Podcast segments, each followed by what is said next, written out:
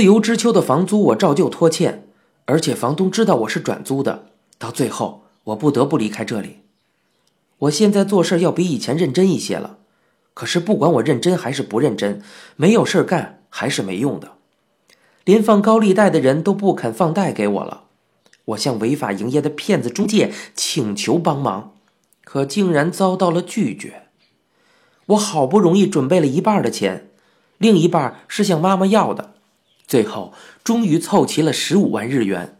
我想用这十五万日元，在今天或者明天之内找到一处可以搬过去的房子，于是直接向不动产公司表明了意思。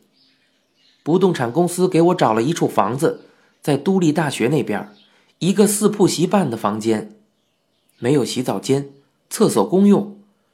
我连房子都没去过，就直接跟他们签了合同。我在夜里差不多把所有的家具都丢弃了，不过因为电视、录像机、音响设备这些值钱的东西都被我当掉了，所以现在所剩的家具本来就不多。我找了两个没有工作的朋友帮我来搬家。从自由之丘到都立大学中间是一站的距离，我的行李不多。所以也用不着租辆卡车，而且我也没有这闲钱。我从附近的木材店借了一辆两轮拖车，逃荒似的在当天就把行李搬了过去。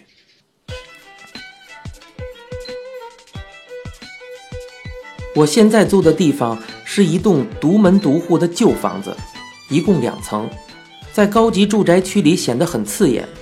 这栋房子现在都租了出去。每一间租给了一个人，一层有两间，二层也有两间，这些房间的面积都一样大，整栋房子只有一处狭窄的玄关。住在这栋房子里的所有人都在这里脱鞋。没想到，在治安和卫生这么差的破房子里，除了我，其他三个租房子的人都是独自生活的年轻女性。我还以为。这些女人要不就是勤奋学习的女学生，要不就是给父母寄钱的孝顺 OL。可一到玄关，就可以看到到处散乱放着的尖头皮鞋。而且这三个人都不怎么回公寓，可能是他们都瞒着父母在外面跟人同居，而这个地方只是他们名义上的住址。这样一来，这一栋房子大多时间都是我一个人住。不过有时候会有人寄包裹给那些女人，所以都是一天到晚待在家里的我帮他们暂时保存。我保存的东西里面有来自塞士利的包裹，还有一些很奇怪的邮购商品。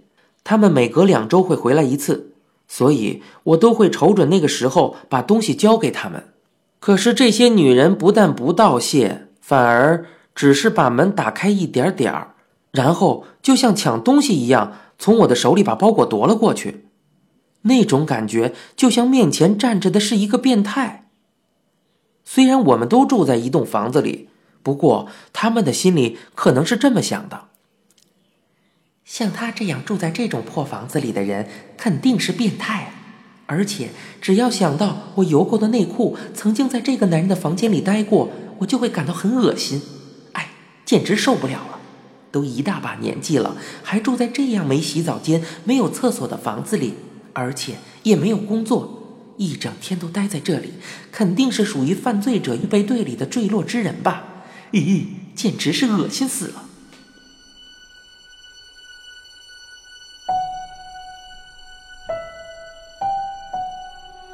人总是更愿意鄙视他人，而不是钦佩。不过。我房间里的现状确实只能让他们鄙视、恶心，因为我把一个没有工作、名叫江本的男人带到这个房租三万的房子，现在是我们两个人住在一个房间里。江本是我以前打工时教的肖像画学习班里画的最差的一个学生，我后来不做那份工作了，就一直没有见到过他。不过。前几天，我在通往神社的大路旁边发现了蹲在那里的江本。我跟江本打了声招呼：“好久不见了，你怎么会在这儿啊？”这应该就是缘分吧。江本仍然低着头回答道：“我饿了。”这是一个经典的画面。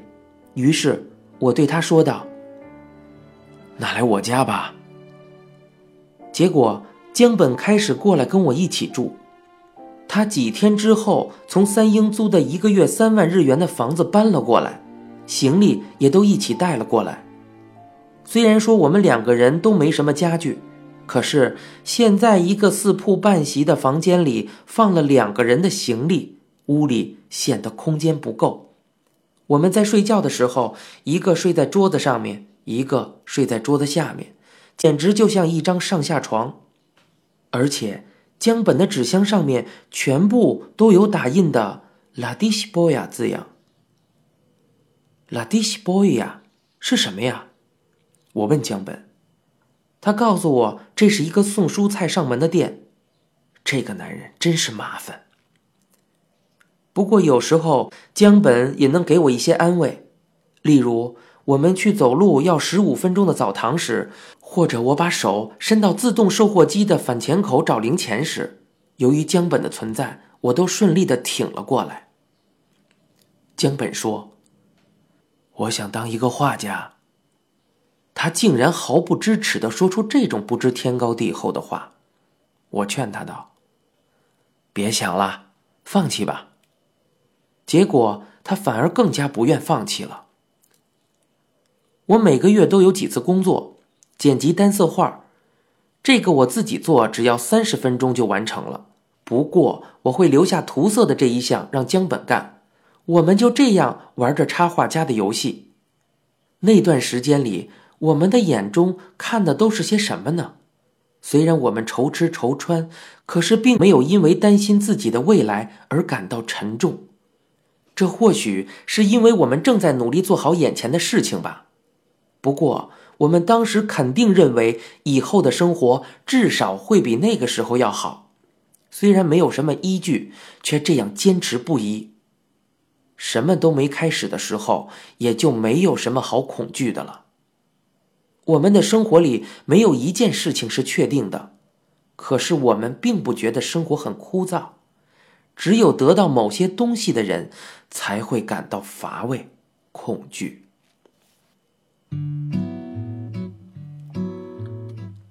妈妈，我要跟单位里的人去一趟九州，到时候去你那儿住。其实我现在基本没有工作上的熟人和朋友。我跟在出版社工作的小五，正好是两个人都郁闷的时候认识的。结果两个人一拍即合。我们刚认识不到两周，小五就邀我一起旅游，而我也接受了。其实小五本来是打算跟他女友一起去海外旅游的，所以请了一周的假。结果前几天他刚跟女友分手，现在只剩下请的假了。可是小五这个家伙觉得我们一起去海外旅游有点不妥，于是决定开车绕九州一个星期。这个计划让人觉得有点破罐破摔，而且很有所谓的男人味儿。小五虽然出生于横滨，不过当时当银行职员的父亲曾经调到过小仓的银行工作过，所以他想去小仓看看，于是把这次旅行定位成九州之旅。我正好也好久没回福冈了，而且觉得这次不花钱的旅游很有意思，于是决定跟小五一起去。我跟小五在一起做的是海外旅游杂志方面的工作，我在这个杂志上写专栏。不过我自己不但没去过海外，就连护照都没有。我们从东京出发后，小五的丰田海拉克斯就驶上了东名高速公路。这条高速公路是由东京到名古屋的。我没有驾照，所以只是选选歌或者睡觉。来兴致的时候，会坐在副驾上跟小五东砍西砍一番。就当我们马不停蹄地赶到广岛那一带时，高速公路竟然全面停止通车了。这一部分高速公路建在山里，气温较低，路面因为下雪结了冰。如果不是装上防滑链的汽车，或者不使用防滑轮胎，就没有办法在这路面上跑。由于长距离驾驶的疲劳，小五变得有些任性。他缠着收费处的人不放，说他的车装的是防滑轮胎，没问题。不过最后还是没有得到允许，我们只好在旁边的服务区停留了几个小时啊。小五说道。都要到九州了，没想到这里竟然在下雪。我还以为这里收费处的男人都穿着夏威夷衫呢。小五之前好像把九州的情况估计错了，现在终于一下子倒在座位上，似乎不再幻想了。我们渡过关门海峡，踏上九州的时候已经是早晨了。之后，我们直接赶去住在若松妈妈的家里。若松有一座很长的红色铁桥，名字叫若户大桥。这座桥穿过工业区，连接了户田区和若松区，全长两公里。在一个孩子的眼里，蓝色铜海湾上那一座大红的桥，宛若将东京塔横放下来一样。下了桥就是妈妈租住的房子了。我也是第一次来到这个火野伟平先生的家。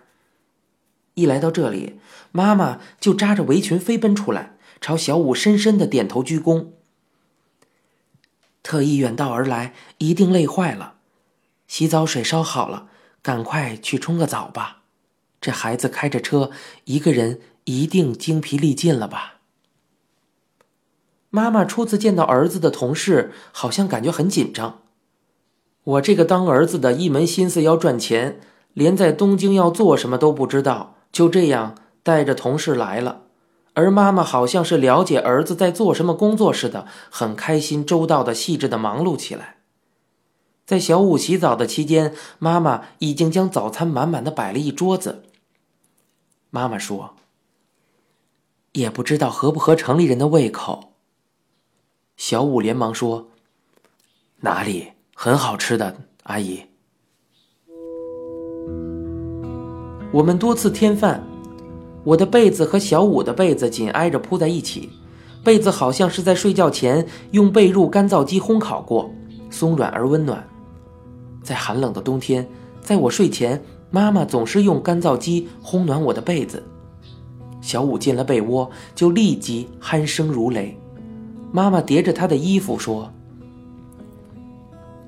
可怜的孩子，一定是累坏了。”我一边听着小五的鼾声，一边和妈妈聊天，不知不觉中疲劳袭来，慢慢的钻进了被窝里。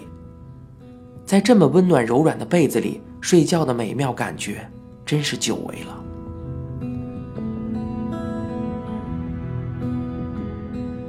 我们醒来的时候，早已过了晚餐的时间，饭桌上摆满了饭菜。不知什么时候，爸爸已经坐到电视机前面吐着烟。小五慌忙同我父亲打了招呼：“呃呃，您好。”其余的话他说不出来了。我从外表和态度上都可以客观的看出，小五很恐慌。他附在我耳朵边，轻轻的嘀咕道：“你爸爸很凶啊。”似乎是听到了小五已经睡醒了，奶奶过来同小五打招呼：“您好。”是孙子的同事啊，请多多关照我孙子。晚饭准备好了，小五在妈妈和奶奶火辣辣的注视下拿起了筷子。小五每说一句话，妈妈、奶奶和爸爸三个人就各自回应一句。吃完晚饭，躺着看电视的爸爸看我们在喝茶，站了起来，说道：“我们出去吧。”我问道。去哪里呀？爸爸说：“出去一下。”一边说一边连商量的余地都没有似的。爸爸穿上自己的夹克，似乎是想要带我和小五去小仓。这是爸爸接待小五的独有方式。小五不安地问道：“这这是去哪里啊？”我回应道：“嗯，大概去小仓的俱乐部吧。”爸爸拿起我和小五的上衣，说道：“难得来一趟，去小仓那里好好玩玩。爸爸的一个朋友，一个光头的朋友，在第一家俱乐部里等着我们。爸爸一般带我出去喝酒的时候，都邀请自己的朋友一起去。他让朋友打听我的情况及东京的情况，自己则在旁边默不作声地侧耳倾听。每到一家店，他就会对老板娘说：“这是我儿子的同事，在工作上经常照顾我儿子。”小五虽然听不懂爸爸的话，也茫然不知所措地跟爸爸说话。那个光头的人体型匀称，身材高大，比乐队的少年还要高出一点。那些少年不约而同的多次同光头点头示意打招呼。那个光头对人家进行了一番说教。什么吉他撞坏了，还有加油之类的话，然后若无其事的走向下一家店。爸爸毫无兴致的看着他们，也走向下一家店。小五和那些少年以相同的表情，从头至尾地看着一切，指着走在前面的爸爸的背影说：“你爸爸玩摇滚音乐的吧？”在下一家店，光头问了小五的姓名之后。说小仓有三个大名鼎鼎的跟小五同名的兄弟，是三个很有趣的兄弟。老大、老二、老三都是无恶不作的坏家伙。老三被抓进监狱的时候，两个哥哥驾着直升机在监狱上空盘旋，对着监狱里的弟弟用扩音器喊着：“我们救你出来！”光头说道：“有意思吧？他们跟你同名。”小五早已习惯了光头故弄玄虚，依旧兴高采烈地同光头嘻嘻哈哈之时，爸爸跟我说：“你这位朋友在哪个公司啊？”我回应道：“出版社。”爸爸说：“你在出版社做什么？”我说：“画漫画，或者原创稿子。”干这个能吃上饭吗？嗯。比以前好多了，是吗？那你再忍耐忍耐吧。嗯。爸爸跟酒吧的老板娘借了电话，说是给妈妈打个电话。打完电话，爸爸跟我们说道：“我们这就要回去了，跟你妈妈说了，给我们准备点茶水泡饭。”当时是凌晨两点，我们回到妈妈家里的时候。茶水泡饭和腌黄瓜已经摆在桌子上了，妈妈笑着对我和小五说：“你们赶紧饱餐一顿吧。”您现在收听到的是由一辆松鼠播讲的《东京塔》。